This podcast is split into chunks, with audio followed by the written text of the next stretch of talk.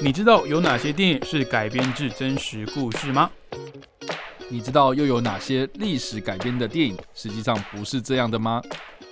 欢迎收听《看电影学历史》。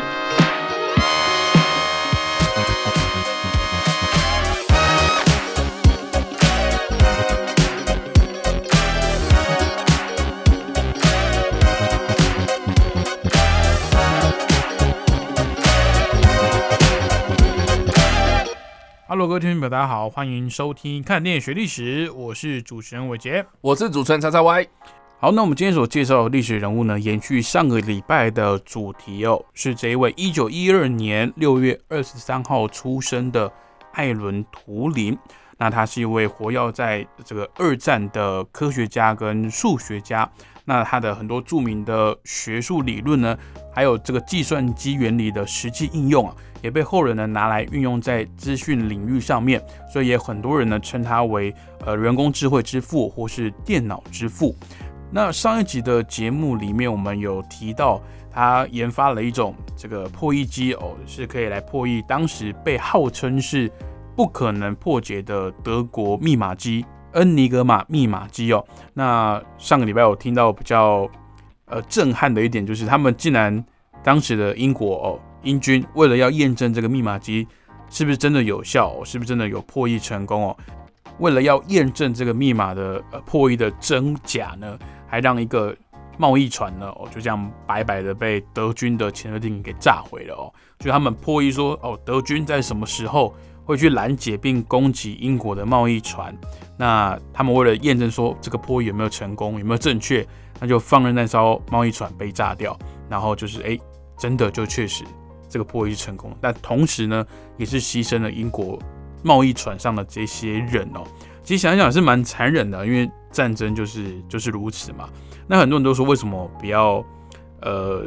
就是把这个贸易船给给给调走，因为。一调走呢，可能德国就知道说，哎，你为什么突然改变航向？是不是我们的这个电报有被你拦截，而且被破译了？是是这个概念吗？也就怀疑的嘛，哎，就是一个预判了你的预判的概念，或是啦，或是他们也有派出说，比如说侦察机去海面上侦察，这样就再确认一次这样啊，对对，就是会去确认说，哦，这个发出这个密码电报的这一个船只，哦，是不是在这个海面附近这样子，哦，所以就去做很多这样的验证，这样啊，确实到战争后期，哦，就验验证完之后，就觉得说，哦，那真的是还蛮正确的这样。哦，所以在这个大战的后期啊，这个英格玛是被破解，然后也成功的拯救了埋更多的生命这样子。所以有人有提到啦，就是说如果英格玛还没有破解的话，就是这个小组啊，哦，这个艾伦图尼组织的这个小组，他没有被成功破解的这个，诶，英格玛没有成功被他们破解的话，嗯，这战争有可能还会再打大概五年左右。就是不会结束的这么不会结束的那么早啊，对。然后德军的一些情报有可能我们还是听不懂，我们看不懂，甚至是英国这个国家有可能也会战败，对。所以这件事情其实贡献很大啊。但是我刚刚就讲了嘛，就是说战后他们战战争结束了嘛，然后战胜了嘛，哦，这个丘吉尔他们就有发布了一个命令啊，就是说这个布里切利人啊下令解散，解散之外你还要销毁这些。在战时的这些研究，嗯哼，哦，所以这些东西不仅是资料哦，后来被销毁了哦，这些研究的这些人员们，在日后也不能提到说你们之前做过什么事情，嗯，哦，等于是说，哇，这个图灵他们之前哦，在这个二战期间哦，哦，大家想想看，当时有很多这种身强体壮，你看这么长跑健将的一个人，结果你没有去从军，那你战后之后怎么样对这个被这些身边朋友们讲哦？嗯，对不对？就是说你好手好脚，为什么没有去当兵？为什么没有抛抛头颅洒热血？啊，可是他又不能讲说，哎，谁说的？我呢？我在那时候在破破解密码，哎，对不对？他不能讲啊，那国家机密，对吧？国家机密不能讲嘛，所以其实他就在战后啦，哦，过得非常的不愉快。直到了在这个曼彻斯特大学啊，哦，就是有一个团队，他们也在研究，就是图灵在战争之前他们提出来的这个图灵机啦，或者这种。比较是这种电脑概念的这样子的一些研究啊，就是邀请他去曼彻斯特大学，然后去任教啊，去做研究，哦，才开始慢慢慢慢的这个图灵就有很多的这样子的一些研究论文出来，哦，所以才会有奠定了我们刚刚有提到的这些电脑科技的基础这样子。哦，对对对对，所以大致上是这个样子。但是呃，图灵的下场没有很好啦。呃我像我们刚刚讲嘛，就是说呃，他其实后来因为有一件事情，哦，让他的这个同性恋的性向，哦，嗯这这这种呃他自己个人这种私生活的事情呢被爆出来，嗯就是他有一次呃呃可能。跟某一个人对到眼了吧？他就他据他所说啦，就是说他好像看到了他当时的那个学长那种感觉，哦一，见钟情这样子，然后就发生了一夜情之类的，嗯就跟一个同性的年轻人发生了一夜情这样。嗯哼，可是这个同性的一夜情的对象呢，隔天早上就把他们家的东西给偷了，这样就是把把图灵家的东西偷走。对，就有点像仙人跳那种感觉。OK，对，就是就偷偷走他们家的东西，但是损失没有很高，可是对图灵来讲，这个是一个怎么样心灵上的一个很大的冲击嘛，是所以他就报警这样。那报警，当然这件事情就曝光嘛，而是说，哎、你怎么会跟一个男子然后过夜这样。过夜，然后什么的，这样，对对对，就是、嗯。这他他的形象都被曝光了，这样，所以后来就是呃，当时呢，应该当时对当时的这个英国政府，它是有明文规定哦，法律有明文规定说这个是要，呃，这个牵扯到宪，呃，这个牵扯到是刑法啊，所以呃那个时候是犯罪啊，同性恋是违法的。他们的罪名是猥亵罪啊，对，猥亵罪，哦对，就是说你呃违反犯善善良风俗哦，嗯类似这样子的方式，然后就是判处他一些可能罚金啊、或是一些刑责这样子。对对，那他的刑罚，他就最后就是选择了啊、化学阉割这样子，就是每天要注射一些化学药剂，然后让他不能去做这些事情这样。就可能就影响到他的欲望或者是哎性功能这样。对对对对对，然后据据据他的朋友后来就是有一些回忆的所知啦，哦，就是说。呃，他可能就是注射了某种像是比如说女性荷尔蒙啦，或者什么，就是他后来有长出乳房啊，或是他的声音有变啊，嗯或是他身体状况就是越来越虚弱等等的这样子。嗯对，但是他还是有一直在研究哦这些研究工作这样子。对，那当然啦，哈、这个有很多的这种传奇历史就会写说他最后面是被发现，然后他死在他家的床上，然后这个嗯床上。这个床边呢有一个被咬了一口的苹果，这样。对然后后来有人去检验说，这个苹果上面有非常剧毒的这个氰化钾。那这是谁给他的苹果？对，这个就是很多人在讲，是不是他自杀或者什么？呃，但当时的这个英国的警方啦，就草草结案，就是说啊，他就是自杀嘛，一看就知道啊。他对不对他是不是也是因为因为在战争的时期对国家有一些贡献，所以政府有算是呃这个行者没有那么对他没有那么严厉的追究，但是他也确实受到了一些有点像软禁或者是惩罚类，似吧。但是可能没有像一般 一般民众犯的猥亵罪这么严重我。我我我我我不太清楚，就是法律到底是怎么写的，但是对对他来讲，哦、嗯这个是他呃，我觉得是他可以自己个人的选择，要不然你还要去入监服刑呢，你怎么可能有那么多时间去浪费掉这样？对，而且他就等于是现在叫什么？社死嘛，就是他完全跟就哦是社会已经就是切割了，因为他没办法再，嗯，他本来就有融入社群、融入团体的障碍了，嗯哼，然后他又把这个这一点曝光出来，就让他更容易因为这个被排挤啊，对啊，可能就是，而且人家可能会很容易冠上说，哦，你看你们同性恋就是行为就是这样很怪，哦，对，就就是污名呃污蔑同性恋或者是丑化这些现象跟大多数人现象不一样的有一点，族群，有一点，但是大家想想看，那个是一九五零年代那个时候的民风啊，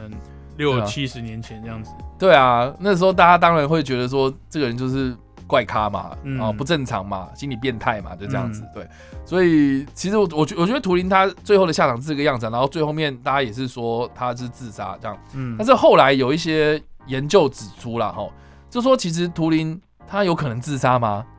他在那个时候其实有正职工作，然后他也自己啊、呃应该说为了不要浪费时间，所以选择化学去世这样的刑罚这样。嗯，所以你你觉得他会去自杀吗？你要你要说他郁郁寡欢吗？或干嘛？不至于啦，不至于啦。应该说他也习惯跟自己相处了，对，他对不会说因为被化学阉割或是被呃社会所排挤就导致自己，因为我相信他的那些研究都还有一些都还没有完成嘛，是啊，就是啊是啊他也有自己想要做的一些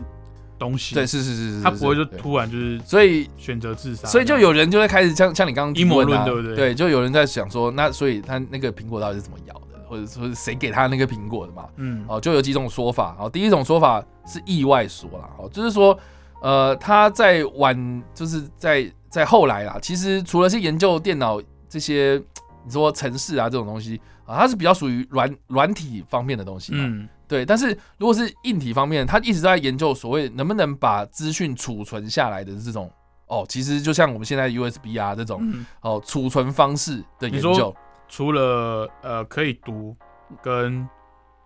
跟写之外，哎，然后还要可以储存。储存资讯嘛，嗯，对，那其实很前卫，很其实很前卫哦。对，然后当时时候那个时候应该那时候有什么东西可以储存啊就是啊？纸本，那个时候的储存应该就是所谓的纸本。对，然后你纸本像他们那个时候所谓的销毁，就是要么就烧掉啊烧掉，不然就是把它可能埋起来之类的，啊埋在一个没有人知道的地方。哎，对对，但是但是那个那个时候他就开始在想说，哎，既然我们是要储存资讯的东西，嗯机器资讯的东西，那应该是要用。呃，就不是纸本的东西了嘛，嗯哦，所以他开始就是研究一些化学物质这样，嗯，哦，所以他就是会用到一些很剧毒的东西啊，哦，这个氰化钾这个东西，他嗯就是在研究这个东西。可是他一定也知道这个东西有危险性啊。有危险性，但是听说了哈，图灵他最出名的就是说他的办公桌嗯，永远都是乱的，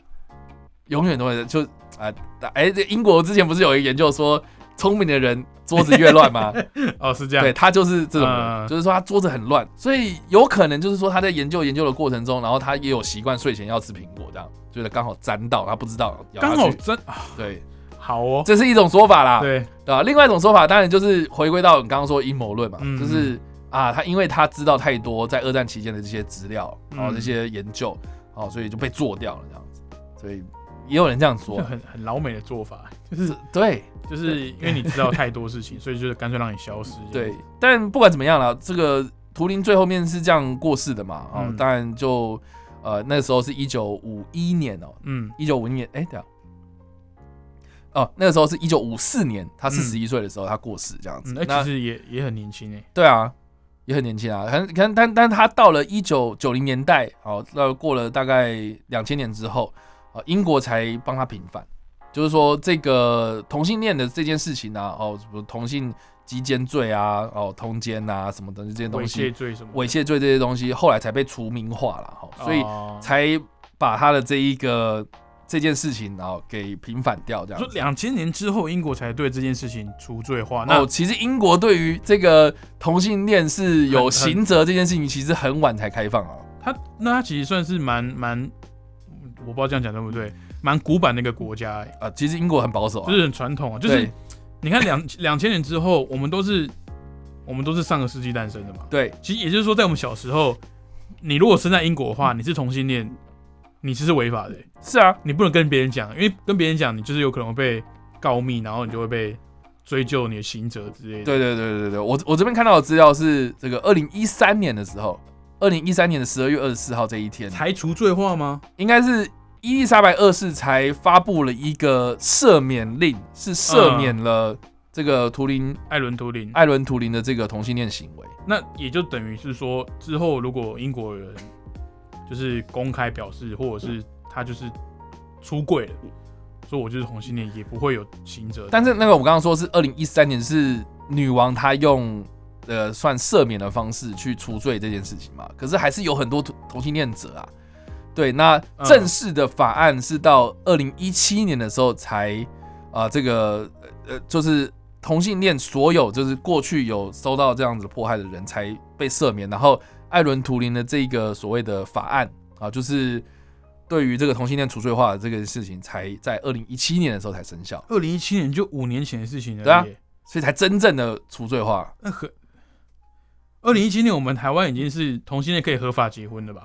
还没啦，还没那么早啦。没有没有那么早，可是我印象中，可是我们，可是我们没有不会是罪啊。对，不会是刑法的这种刑责啊。就是我们好，嗯你知道了，你嗯你要你要公开表示，或是你出柜了，对，就这样啊。对啊，所以你或许不会有民法上的管道可以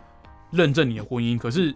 说真的，就是你跟同性恋在一起，或是公开表示你们在在交往，也不会有人觉得怎样、啊。对他不会是像比如说你偷东西的这种法对对对这样偷东西啊、杀人啊这种东西这样哦，。你说英国保保守传统，我理解，但是我不知道这么，，对，就你看离我这么近哦，就是五年前，是的，五年前我就是我已经出社会了，然后英国还英英国 对还在卡在以前那个年代这样。对，大家所以所以大家想一下，就是说那个我们今天要介绍的这部电影是模仿游戏嘛？它是二零一四年的电影啊，二零一四年那个时候哇还没有除罪化，一九哎那二零一对电影推出的当下这件事情还在英国就法律有演示被视为是有罪的。对，而且二零一四年电影推出嘛。我刚刚讲了，二零一三年就是电影发生的前一年，伊丽莎白女王才赦免他，哎，对啊，所以过了那么久，然后艾伦图灵，对不对？大家想一下，一九五零年代那个时候过世的这个人，然后影响到我们现在这个社会，哇，超过半世纪，而且可以大胆的，应该说不用大胆，我觉得可以直接说，他就是影响全世界的一号人物啊。是啊，他发明的这些概念跟。他的想法，嗯，影响到我们现在，你说包含储存资讯，我们现在录广播节目的这个概念，我们把这些资讯存存在电脑里面，或是存在云端这些声音的资料，其实就是源自于他那个时候的一些想法跟一些学术的研究啊。是啊，所以就知道说这个人很重要了吧？虽然说哪怕没有艾伦图灵提出这些东西，嗯，你不不能保证说其他人不会提出来。可是如果没有他的话，因为在他之前没有嘛，对，所以如果他他没有提出来，那等于是我们现在的的科技发展，或是我们的这个资讯的这这个程度，搞不好会落后个好几年。我觉得是啊，嗯。然后就是因为他在呃战争时期，为了要破，呃，应该说在战争时期，他有接受到一些机密的东西，所以搞到他战争之后，他不能被公开表扬就算了，然后还因为他的性向的关系，就就这样被我可以说是排挤或是霸凌到死吧。对啊，不管是被国家、被社会、被民众，然后英国的民众可能都还不知道战争可以提早结束。艾伦·图灵多多少少也有一些功劳，甚至他的功劳不亚于那些在前线、在第一线作战的英勇的士兵们。嗯，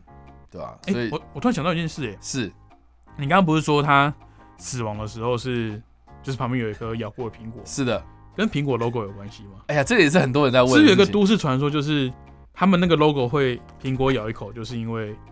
艾伦图灵。啊，我我在这边跟杰好了，这个也是可以扯到。对，这个苹果的这个创办人，大家知道应该知道说这个是这个已已故的这个史蒂夫贾伯斯嘛，嗯，也是个怪人啊。他对对，他 对他也是个怪人，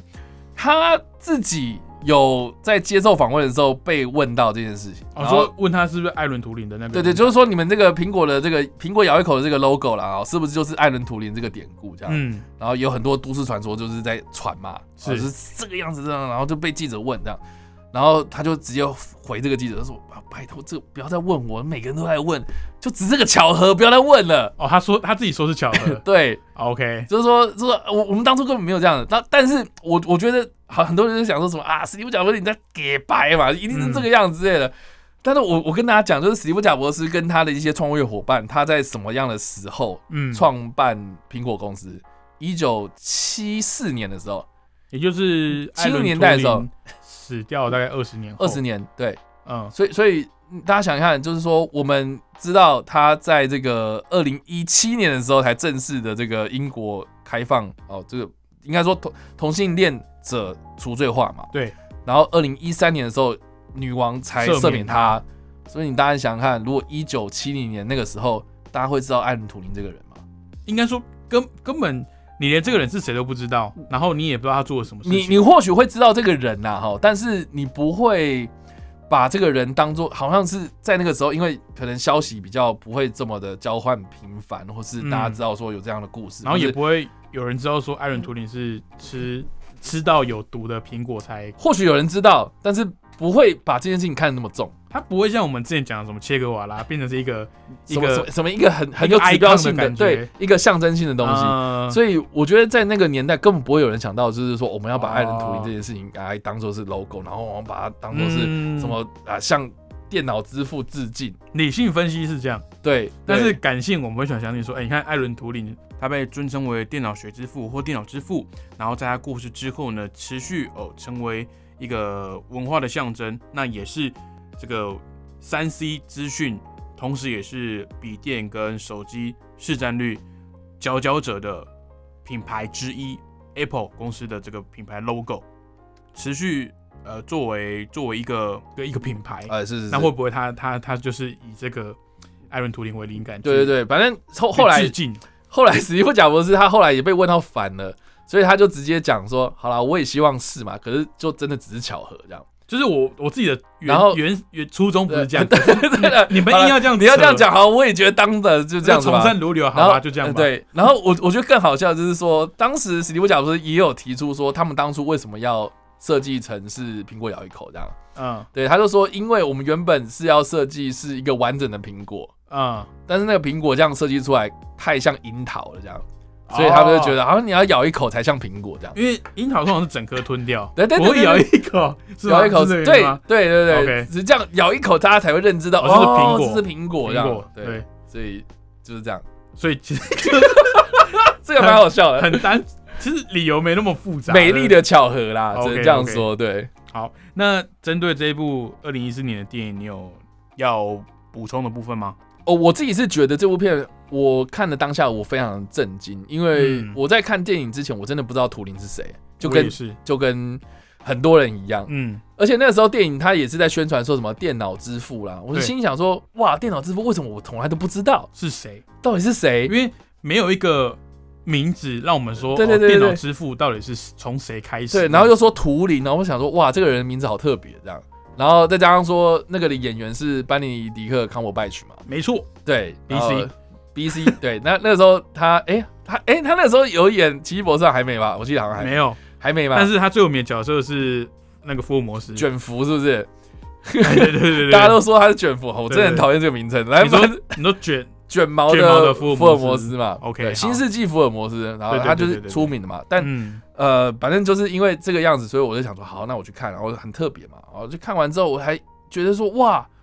他最后面，因为他有呈现说他们这些人在销毁资料的状态，然后有有有跑那个就是字幕出来，就是解释说啊，这些人就是。在隔了很久之后才获得证明，这样子，对，然后我就觉得很震惊，有这样的一个故事。然后后来这部电影其实也入围了奥斯卡很多项奖项嘛，然后包括其实班尼迪克·安伯代曲就也有也有入围这个对演技的奖项。然后后来我印象很深刻是他有得到那个剧本奖这样子。然后这个剧本这个应该说编剧啦哦，这个编剧他本身就是一个同性恋者这样，所以他上台讲话的时候就是有提到就是图灵这件事情，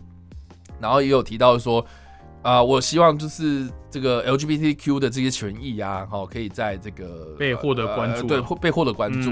那我觉得这个也是很有趣啊，因为其实，在两千年之后啦，哦，我觉得是拜这个李安的断背山之赐，就是好莱坞开始正视到这个同性恋者或者多元族群这件事情，然后。呃，在这个李安之前哦，就断背山之前呢，呃，这个你要拍什么同性恋者啊，或者你要拍 LGBTQ 的这些题材的这些电影啊，嗯，都会被当做是非主流，就是你只要拍这种题材，你就要你就要有心理准备，是它绝对不会卖，然后它也绝对呃不会登上这些可能大型的奖项，它可能就是这种独立制片或是那种小奖项这样子，对。可是到了断背山，哇，那真的是。叫好又叫座嘛，是。对，本身电影拍的很好，然后剧本也很深刻，然后大家也因为这个话题，然后冲进去电影院看，一掐一一探究竟，然后票房表现超级好，然后到了这个，然后到了这个模仿游戏，哦，这个编剧他这样讲，哦，我觉得到现在你看奥斯卡，你要说他政治正确或者怎么样，哦，确实就是某种程度也改变了这样子的一个气氛，这样，嗯，对我觉得其实。就戏里戏外，我觉得模仿游戏它自己本身故事其实也是描述我们刚刚所提到，就是他们怎么样破解这个密码的过程，哦，也是很精彩这样子。嗯啊，故事也有多多少少去影射到，就是比如说艾伦图灵他很会跑步，啊，他的生活啊，他的一些古怪的行为啊，确实就是很有趣啊。然后整个的那个过程也很有那种戏剧张力跟史诗感。但我自己是觉得这部电影，呢或者到后来，哦，这个我们看整个的娱乐圈。哦，这个好莱坞啦，或是全球这样子娱乐圈这样子的一个生态，哦，它确实多多少少有在改变一些事情。我只我只是觉得这个就历史的意义上面来看，或是就艾伦图灵啊，或是电影啊本身啊，我觉得都很有指标性这样子。嗯嗯，因为也必须给这个饰演艾伦图灵的这个康伯拜区哦，要给他一个大大的赞赏，因为他在里面饰演的这个诠释的这种形象，确实是符合后来大家对。艾伦图灵的呃生平的研究的的那种感觉啦，因为其实康姆拜区他不是一个典型的那种英伦帅哥，就是他的那个外形是跟很多呃比较受欢迎的英国演员，我觉得是有落差的。呃，我觉得是。然后他的他的他的演技又把这个角色诠释的有有他的版本，就是我觉得你换做其他演员来演，我都我都不觉得可以演的像。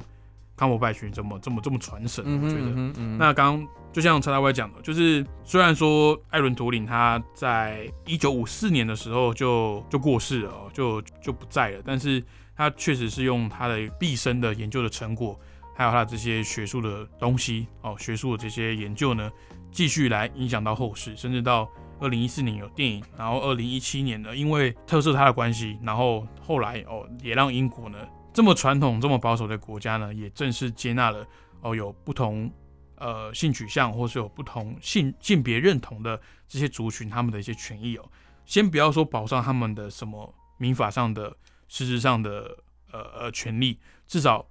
除罪化嘛，不要让这些行为变成是一种犯罪的感觉哦。嗯。好，那我们今天所介绍的人物呢，是一九一二年六月二十三号出生的艾伦·图灵。那因为他的这个相关的学术研究，他被后世尊称为是电脑之父。那推荐的电影呢，是二零一四年推出的模仿游戏哦，由班奈迪克·康伯拜区所饰演。如果想知道更多电影冷知识或背后趣闻的话，欢迎去追踪叉叉 Y 的脸书粉丝专业叉叉 Y 视觉动物，以及他的 YouTube 频道叉叉 Y 跟你看电影，以及他的。个人 p o c k e t 还有 IG 呢，也有定期在做影视新闻的更新，还有影评，也欢迎大家去追踪一波喽。然后我们所有节目呢，都有上架到 p o c k e t 平台上面，所以也欢迎大家透过 p o c k e t 的方式来追踪我们的节目。那我们下礼拜同一时间空中再会喽，拜拜，拜拜。